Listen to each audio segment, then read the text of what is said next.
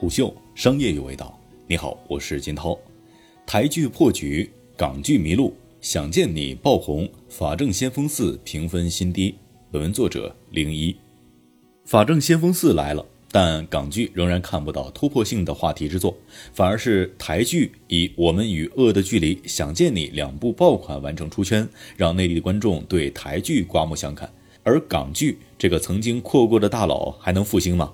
二月十七号，《法证先锋》系列最新作《法证先锋四》终于上线了视频平台。首日首集放出之后，豆瓣迅速开分，目前七点三分的豆瓣评分为《法证先锋》全系列的最低。除了 TVB 和《法证先锋》系列的忠粉自发推荐，也并没有看到自身内容上有成为爆款的潜力。二零一九年年底至今，网络剧中的最大黑马无疑是《想见你》这部令人上头的台湾剧。看到下面的歌词，很难脑子里不想起洗脑的旋律，所以暂时将你眼睛闭了起来。想见你的爆红轨迹，从一开始关于质量肯定的豆瓣九分神剧，到题材上偶像剧穿越的烧脑讨论，再到配乐五百的洗脑走红，场外大结局的盗版泄露事件等等。想见你在播放期间，基本在各个层面都达成了走红出圈，还频频登上微博热搜，占领朋友圈，达到了你不看也逃不过讨论的火爆程度。想见你用想象十足的穿越剧情、张力十足的情感丰富的演员表现、贴切而上头的音乐等种种优点，征服了内地观众。而此前台剧已经因为《我们与恶的距离》走红过一次，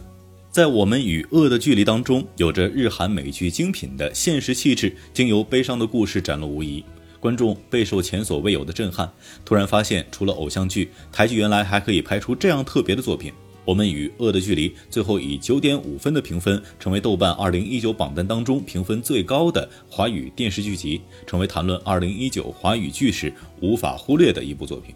想见你和我们与恶的距离这种程度的影响力，已经很久没有出现在港剧身上了。港剧并非没有口碑佳作，二零一九年的《白色强人》和《金宵大厦》都在港剧爱好者群体当中受到好评，但更多的内地观众却很少听说过这些作品，知名度不高。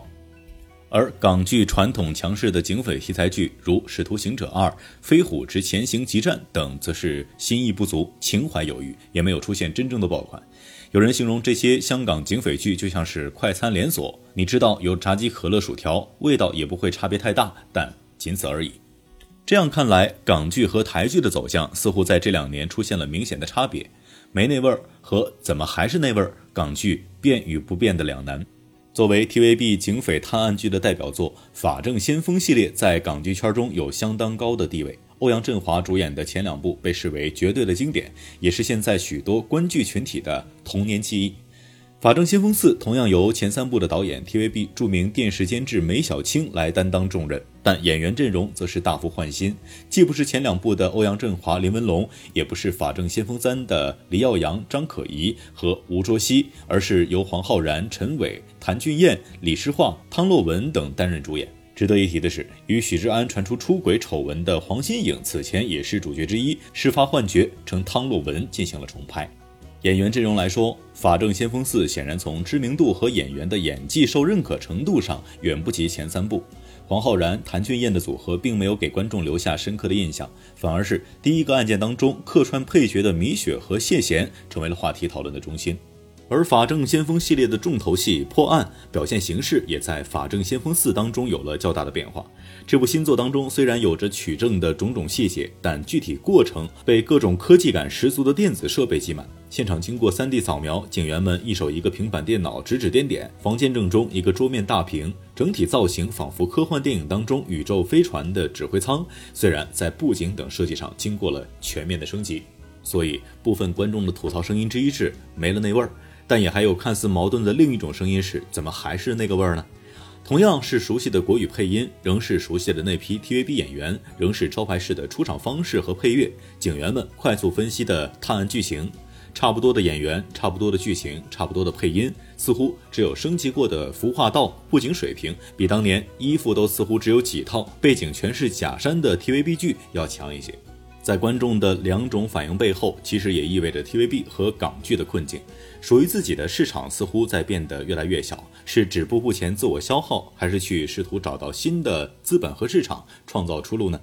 从近年来港剧在内地收获的评价来看，观众对于新时代逐渐落寞的港剧态度是兼有怀念和质疑的。怀念无需多说，曾经港剧的辉煌如日中天，尤以种类繁多的古装剧、职业剧受到内地观众的喜爱，比如《金枝欲孽》《宫心计》《寻秦记》《妙手仁心》《法证先锋》《溏心风暴》《创世纪》等等。做人呢，最重要的是开心。饿不饿？煮碗面给你吃。等一看就仿佛听到台词的配音，也成为观众深刻的记忆。如今，许多内地港剧受众大都有这种情怀，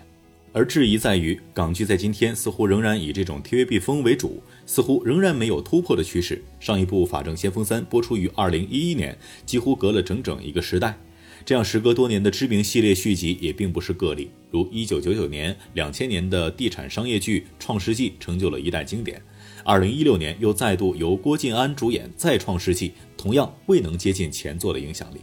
面对越来越丰富和贴近新一代群体的内地影视剧的内容竞争，港剧的落寞与香港电影的衰落轨迹相似。明面上能看到的演员等人才青黄不接，细思背后原因显然是香港经济与内地发展的起落差距。这种大趋势的变化显然是不可阻挡的。其实看制作方的资料，我们与《恶的距离》《想见你》的相同点在于都是由海外知名媒体公司合作出品的。